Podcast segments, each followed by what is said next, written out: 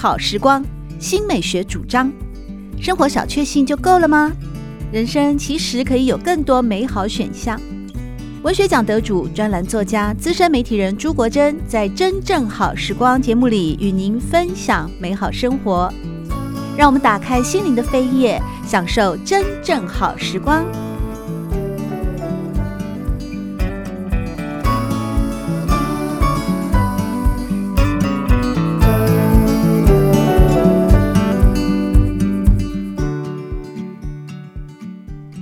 朋友们好，欢迎来到《真正好时光》的节目里，我是朱国珍。在今天，我们邀请到《旅读》杂志的副总编辑邝介文，要来和大家谈一谈的，呃，是旅行，也是读书，但它是一个在精神以及时空之旅上带给我们丰富的、饗宴的《世说新语》啊，这本古籍。介文你好，国珍老师好，各位听众朋友大家好。在六月份的《旅读》杂志，怎么会想到跨界到一个文学的领域呢？还有，我差一点都以为你们杂志啊要转变成为文学性的杂志了，因为你们的主题是“世界越乱越要懂人心”，世说世说新语啊，这个取一个谐音字，第一个“世说”是试着来说，“世说新语”当然就是魏晋南北朝的这一本啊，算小品文的结集，“世说新语”。嗯，这个专题的规划是怎么开始的呢？对，因为我们杂志呢叫做旅读嘛，它当然除了旅游之外呢，还有阅读的部分。因为现在像疫情情况，我们实在没有办法真的亲自踏出去、踏出国门去旅游，那我们就通过书本的文章，我们来尝试一下用时空以及想象力的旅游。那我们为什么会选《世说新语》这本书呢？其实我们之前也读过了。很多文学作品，比如说《红楼梦》啊、关汉卿啊、天工开物等等，这些我都记得。尤其你们还做过《本草纲目》啊，啊，对对，没错。对，与《本草纲目》的内容啊，或者中草药有关的一些产地啊，嗯、甚至旅游的名胜古迹等等。那这一次选了《世说新语》，对。其实呢，上述这些书呢，我觉得可能你必须要至少要高中生以上、大学生你来读才会比较有感觉哦。所以我就一直在想说，有没有哪一本中国的古典文学作品呢，是甚至可以让初中生小朋友也能够来读的？我就开始回想一下遥远的我自己的国中时代，我好像想到你小学时 代，没有。我们国中时代不知道大家记不记得，就是我们刚刚接触文言文的时候，然后呢，国中的国文课本选的就是《世说新语》里面的几则短篇故事让我们读，那大概就是我们这一辈子初次接触文言文的这个契机。然后我就想说，哎，那既然国中生都可以读了，没理由我们毕业后这么多年，我们现在读不懂吧？而且当时候我们读呢，是因为有老师架着你读，你好像觉得很痛苦。但现在呢，不用考试了，我们现在有一个比较轻松的姿态跟态度来面对它，我们应该会读出更多乐趣。嗯。说到这个呃古典文言文的启蒙啊，其实对我而言呢，《世说新语》真的是我的启蒙书。哎，我不是在国中的时候念的，嗯、我其实更小，应该就是初识字的时候，大概小学一二年级。嗯，有一天在家里的书柜啊，我就看到了《世说新语》，另外一本是《孝陵广记》。是是是，这两 本书的特色就在于，它每一篇故事都很短，对，几乎不会超过两百字。是是是，但是很有意思。嗯我那时候也分不清楚什么是文言文，什么是现代文或白话文啊。嗯、我反正我就试的几个字，我就拿起来开始读了。嗯、那《世说新语》给我印象最深的就是啊，里面有很多故事都玄之又玄哦，我真的是看不太懂。嗯、每一个中文我都看得懂，但是整篇故事我就看不懂。比方说那个呃。我记得他是说哪一个皇帝的小孩嘛，他把他叫过来问他哦，说你觉得长安远还是太阳远？嗯，结果这小孩的两次给的答案都不一样嘛。是，呃，第一次他说呃太阳远，因为你只听到有人从长安来，可是你没听过有人从呃太阳来。结果第二次呢，好像皇帝觉得他很聪明，又把他叫叫到那个早上哦，大家开会的时候又来问他说，你说长你说长安远还是太阳远？他这次就说长安远了，嗯，然后他爸就吓一跳，怎么答案跟昨天不一样呢？然后他就说，呃，因为呢，你每天抬头都会看到太阳，是，但是你看不到长安，是，你懂吗？懂懂懂，我不懂。小学，我觉得小学生当然不懂，大概只能了解字面上的意义，但是你现在读了这么多书，你就知道长安代表的是什么意思？什么意思啊？就是皇帝啊！我觉得我有天高皇帝远，我觉得我有童年创伤，所以我到现在一直都。一直都提到这个故事，我那时候就一直想不通，嗯、想到现在五十几岁了还想不通，他可能也不愿意想通了，因为他已经是创伤了。哦，原来是天高皇帝远。嗯、然后另外一本《孝陵广记》啊，我不知道你们会不会参考来做《孝陵广记》，嗯、但是我必须要坦白跟你告诫啊，嗯、那个《孝陵广记》这本书名字很有趣，可是里面那个笑话，我大概只能笑出百分之二的。有很多古人的笑话，我真的是看不懂他的幽默感在哪里哦。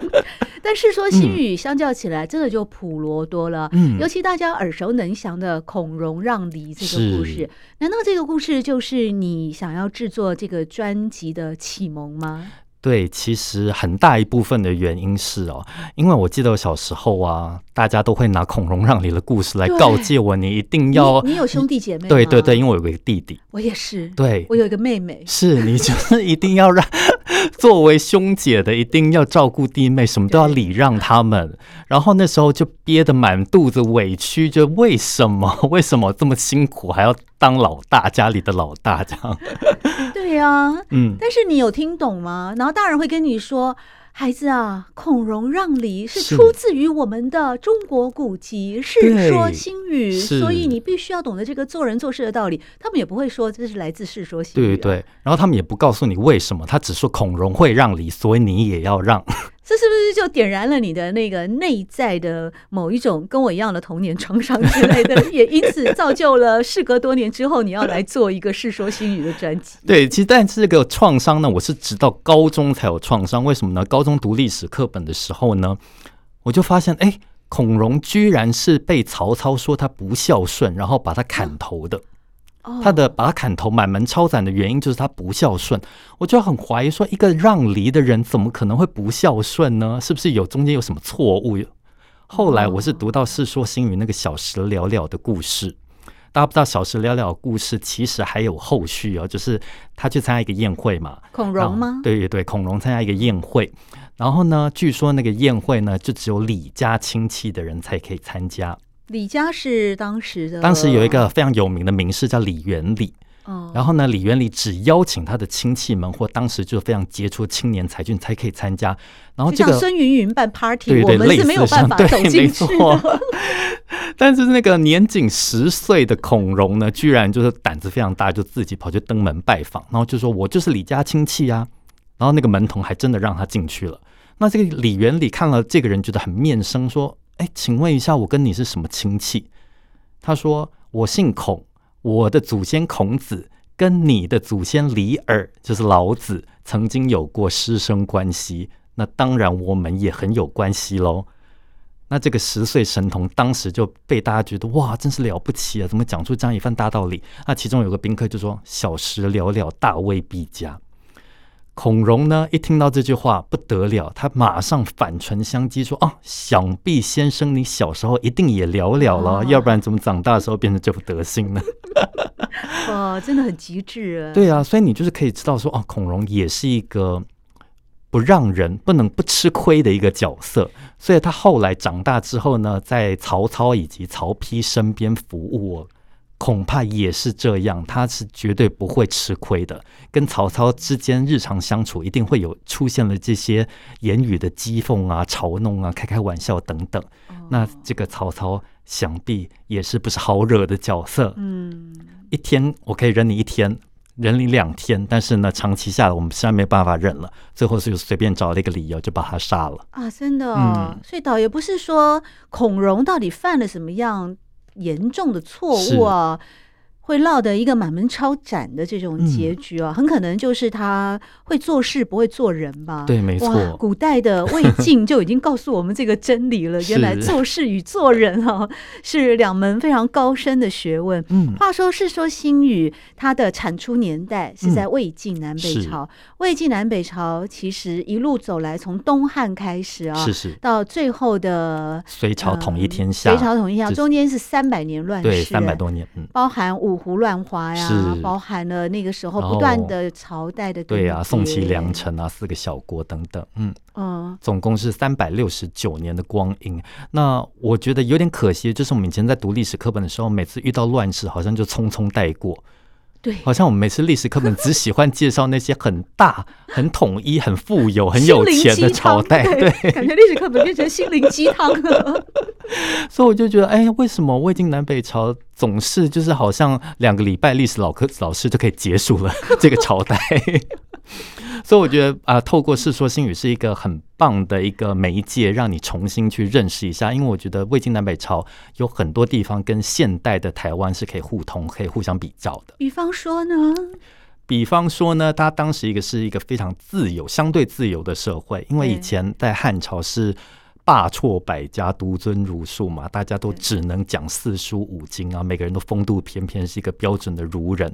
可是呢，在那个地方。在那个时代已经变成一个乱世了，嗯，可能君主每天都担心自己会不会被篡位啊，都来不及了，谁还管你这个老百姓的思想是怎么样？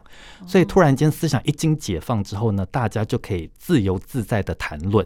所以我常常在想，那个《世说新语》里面介绍的清谈这个活动，很像我们现在台湾的政论节目。哦，每天看到他那些名师一直在谈论，比如说什么老庄啊、玄学啊等等，大家互相辩论啊，就好像是我们现在每天晚上九点打开电视机会看到的这些名嘴们互相在讨论这些有趣的话题。那些都被记录下来了吗？是啊，《世说新语》有部分也是呈现了在当时的这种。嗯呃，算是清谈吗？对对，拉低赛，对拉低赛，其实它大真的就是拉低赛耶。为什么这个时代这么流行清谈的原因呢？就也是跟曹操有关了。其实，在当时汉朝社会呢，其实当官的人是有权利。来批评时政的，比如说这个皇帝，他可能哪里做的不好，你是可以给他一些建议的。我们现在不是也是吗？现在也是，你可能就没工作了。对，对，也是。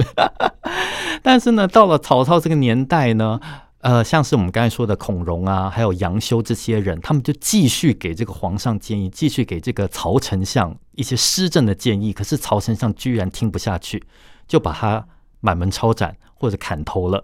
那以至于后来呢，魏晋南北朝的人引以为戒，就想说：哦，完蛋了，我讨论政治好像不太行哦，那我干脆就讲一些跟政治无关的，所以就开始谈论玄学啊、佛学啊、老子、庄子、易经等等，这就造成最主要的清谈的主题。所以那时候就开始流行算命吗？对，听你讲的话，好像不晓得还不开始流行算命，但当时可以肯定的是开始流行炼丹。开始服药，啊、开始讲究这些养生，可能在家里会做瑜伽，但那时候不叫瑜伽了，但是可能在家里会冥想之类的。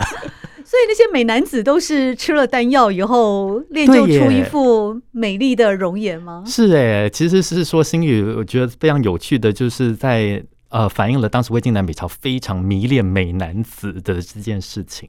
对，然后当时流行美男，所以大家都想要立志成为美男。那他们如何成为美男呢？甚至他据说他们会服用一些少量的砒霜。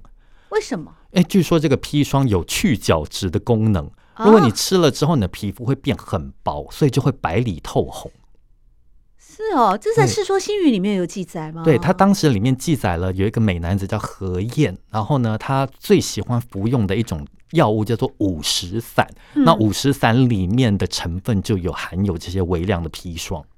哦，所以在这边有记录啊，这个何晏呢是曹操的女婿啊，嗯，那他也是出了名的美男子啊。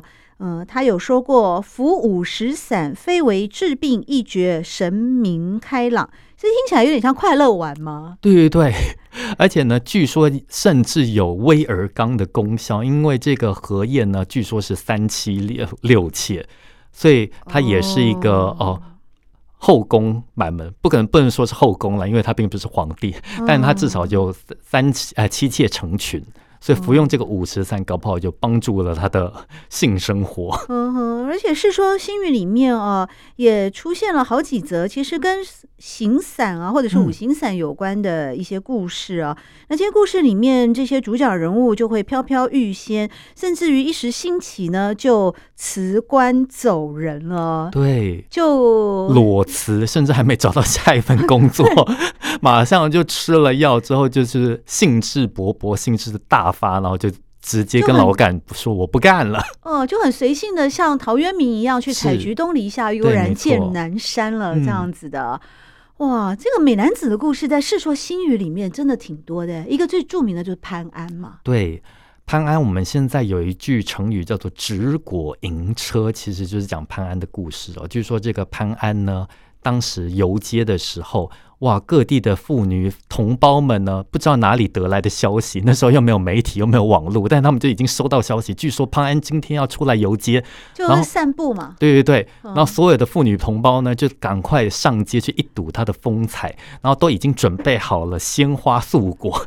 我们现在送 粉丝要送那个偶像都是送花嘛，他们当时呢是送水果。哎呀，杨丽花以前走街的时候，那个影迷、歌迷啊，还是。丢黄金条，听说直接丢到他车上。哇，这样不会太痛吗？如果砸到人怎么办？哦，真的，因为他们都爱死了。这个歌仔戏天后，哇！所以当时他出来哦，真的就像选举人一样去游街，让大家看亲眼的真面目嘛。因为过去只有三台的时候，你家里没电视机，还没办法看到他。他已经就是一代霸主的地位，那真的是金条啊，哐隆就掉到他的。这是斗内的意思，对，跟现在对对对，就是这样。所以潘安那个时候也是一样的轰动，然后会有。素果，那有没有那个猪头啊什么的？拜拜，丢整个猪头上去也太太沉重了。们也用丢的吗？不会吧？因为他们只能远远的看着这个美男子，因为当时毕竟就是男女有别嘛，哦，你总是不能够一蜂拥而上。哦那但是有另外一个故事呢，也类似的，有另外一个美男子叫魏介，他也是要出门逛街的时候呢，也很多的女粉丝就收到了线报，也去想要一睹他的风采。可是偏偏这个魏介呢，天生就是体弱多病，弱不禁风。然后呢，他一出我游的时候，发现完蛋了，有这么多妇女同胞们虎视眈眈，他受不了那个眼神，心里觉得压力很重，所以一回家之后呢，就突然就得了一场重病，就一命呜呼。后来我们有一个四字成语叫做“看煞魏介”，就是用来形容这个故事哦。居然女性粉丝的眼神可以把一个人看死掉。所以现在当代的文学理论很流行一种术语，叫做观看的距离，或者叫做凝视。是呃，被凝视的女体啊，或者是被凝视的阶级啊，原来这个被凝视这个凝视者的眼神哦，确实是具有某一种侵略性，是然后会造成我们魏晋南北朝的美男子魏介在《世说新语》里面被记载，竟然就被看死了之类的。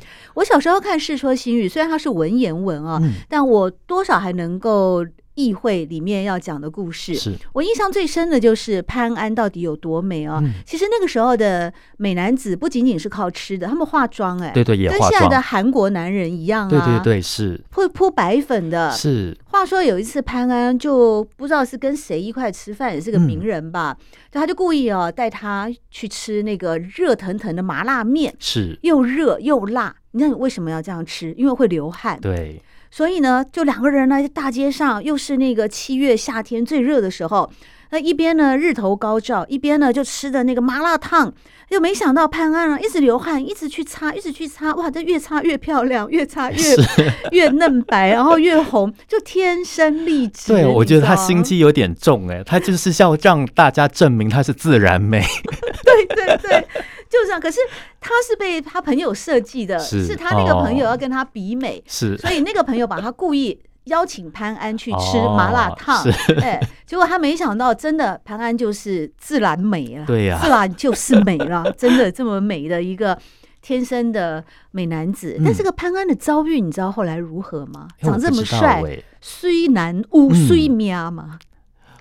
这个我倒不太清楚，所以其实呢，呃，我觉得魏晋呃《世说新语》里面记载了很多事情，它是专门记载的是台面上的人物的台面下的小事哦，所以我们就是不太知道他后来的遭遇，可能后来的遭遇就会在历史课本上出现。像哪些人有台面上跟台面下，这感觉好像是有两种面貌哎、欸。对，不晓得大家知不知道为什么曹操这个人物呢？从《三国志》到《三国演义》突然转变这么大，其实就是始作俑者可能就是《世说新语》。因为，比如说呢，在台面上，从《三国志》的记载，我们都知道，《三国志》把它当成是一个正统的呃王位的接班人嘛，正统的政权的接班人。可是为什么到了《三国演义》，他突然变成一个奸雄？枭雄，然后大家骂他骂的要死。嗯、其实呢，是因为《世说新语》里面记载了很多他台面下的故事，比如说他年轻的时候啊，会去抢劫人家的新娘啊，然后把它当做是一个很有趣的故事啊。听说他最喜欢别人的老婆，嗯、这倒是真的。对，很奇怪，自己的老婆放在家里不喜欢。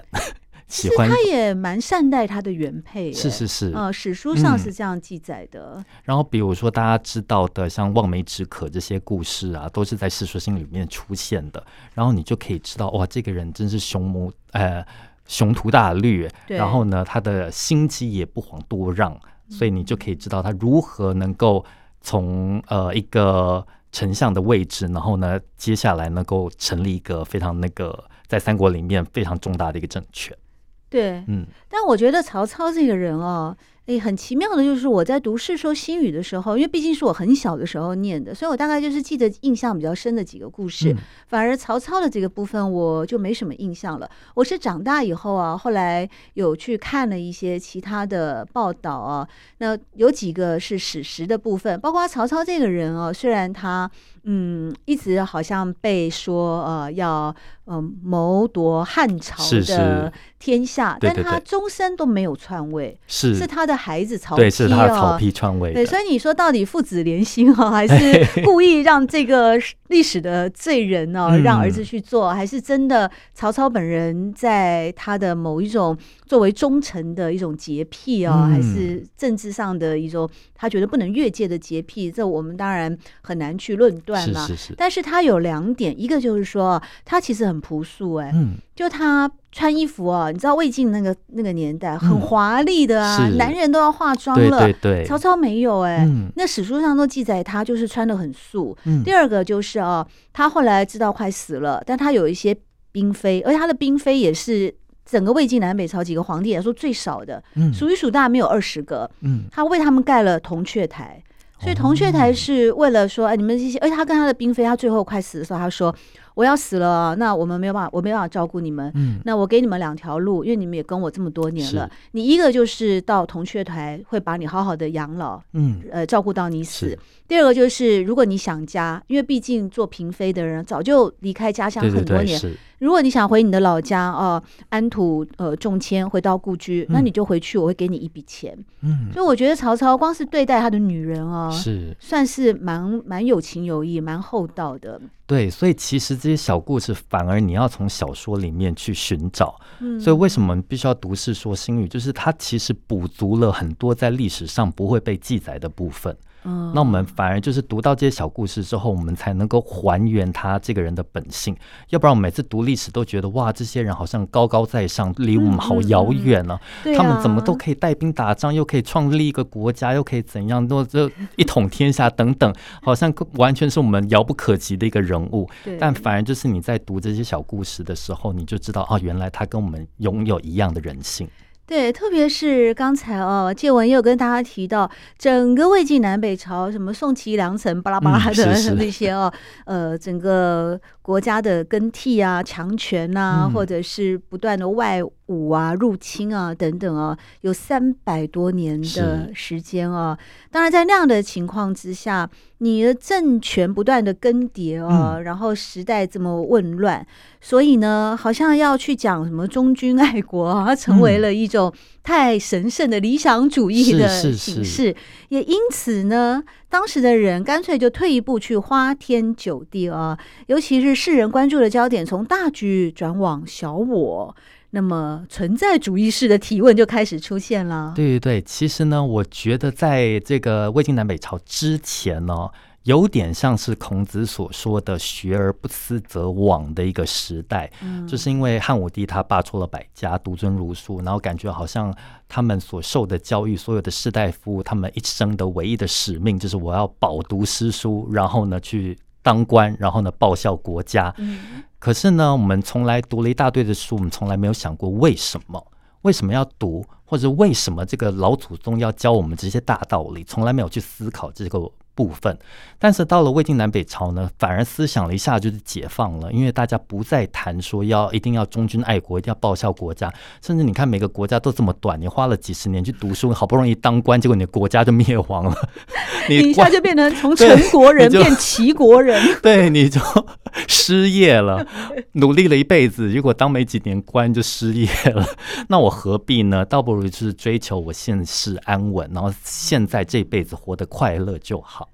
哦，所以开始呢，每一个人就开始出现了像竹林七贤这样的人物。对呀，竹林七贤真的是经典呢。嗯，他们不仅仅是有才，而且非常的霸气。《世说新语》还有一个嘛，我晒书的那个嘛。对对对对，郝龙，在以前农历七月七号，因为以前天气可能非常潮湿，又没有那个除湿机，嗯，又没有冷气。对对啊，农历七月七日的时候呢，趁着大太阳，大家都要把自己的家里的衣服啊或书拿出来晒一晒，以免会那个有发霉嘛，会有蛀虫。那有一个人呢，他就叫郝龙，他就突然那一天呢，就脱光了衣服，就躺在大家中庭花园里面。我常常在想啊，《世说新语》说他脱光衣服，他到底脱的有多光啊？嗯至少会把肚子露出来，因为这非常重要。因为为什么他要脱？露出肚子来晒太阳的原因，会不会是竹林七贤那个时候就有裸体的风潮啊？对，其实是哎、欸。对，我后来看到的史料也是，所以我一直怀疑郝龙有裸体吗？嗯、露三点吗？露三点不知道他到底有没有，但他至少为什么要做这件事情？他就告诉别人，因为我晒书。为什么我晒我自己就是晒书呢？因为我把书都读到的我的肚子里面了。对，好秋啊！真的套一句现代的年轻人喜欢的用语，真的是秋啊！对。哎呀，真是会吹牛啊！那时候我小时候看到，老师觉得哇，这个人怎么这么会说话呀？他意思就是说他学富五车了，嗯、是没错。所以全部的知识都在他的肚子里面，是腹有诗书气自华的 这个概念了。所以他今天哦，肚皮光光的躺在自己家的院子里面，别人说你在干嘛？这没教养啊！你的衣不蔽体啊！啊，我晒书啊！对呀，因为我自己就是一个行走的书，对，行走的书柜，对。真的狂哎、欸！世说新语这些人、啊，所以大家也不要觉得说，好魏晋南北朝的名士或竹林七贤他们行为这么疯狂，好像是那种不学无术的那种小哥。其实并不是哦，他们也是学富五车，只是呢，他们把知识都念到肚子里面之后，他们不被知识所捆绑。对，他们没有被这些东西所束缚，他们就是继续的快乐做自己。对对对，真的、嗯、就是快乐做自己、嗯，所以才会有一开始在节目里面呢，呃，邝介文和大家提到的，在魏晋南北朝的时候，因为这些知识分子很喜欢清谈，所以他们其实常常有许多民间的全民开讲之类的是 小聚会啊，是小活动。对，当时很流行做这个活动，这个清谈呢，就是这些富家的公子哥儿。他们也可能会有一些学问读在里面，然后又很想要展示，所以呢，他们要办一个活动，就在自家客厅里面邀请一些也很有学问的同学们一起来到他们客呃客厅里面一起来辩论。那来到这个清谈呢，要怎么举行呢？通常就会有个主持人，然后呢，哦、你 你对对对，哎，来现场就对，有一个主持人，然后呢，就当天现场就即席公布题目。哦，那这个题目呢，通常都是很大的题目，比如说什么存在论啊，这种什么是自由，什么是生存，人为什么要活着，这种很庞大的题目，然后呢，就开始大家轮流发表意见，就有点像是我们现在证件发表会这样，发表完一轮还不够，还要进行第二轮，因为那个第二轮的人物还要再辩辩驳前面的人嘛，你觉得前面的人讲的不对，你要再有所补充，或者你要反驳他，你都可以来进行讨论。是，所以这是一个当时非常流行的一个活动。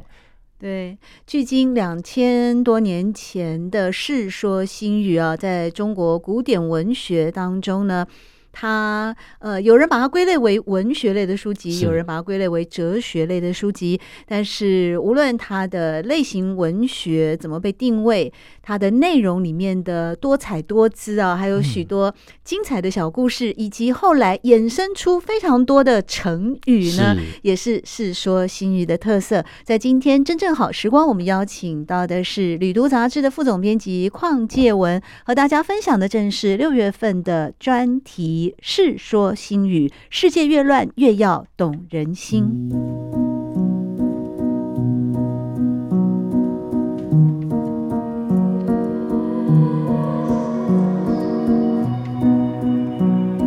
真正好时光，每个星期六早上八点钟到九点钟，在汉声广播电台全国联播网播出。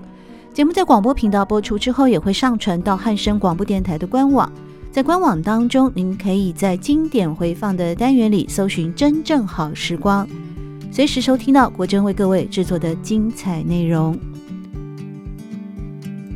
喜欢朱国珍制作主持的《真正好时光》，欢迎您订阅、分享或留言，随时保持互动，一起共享美好生活。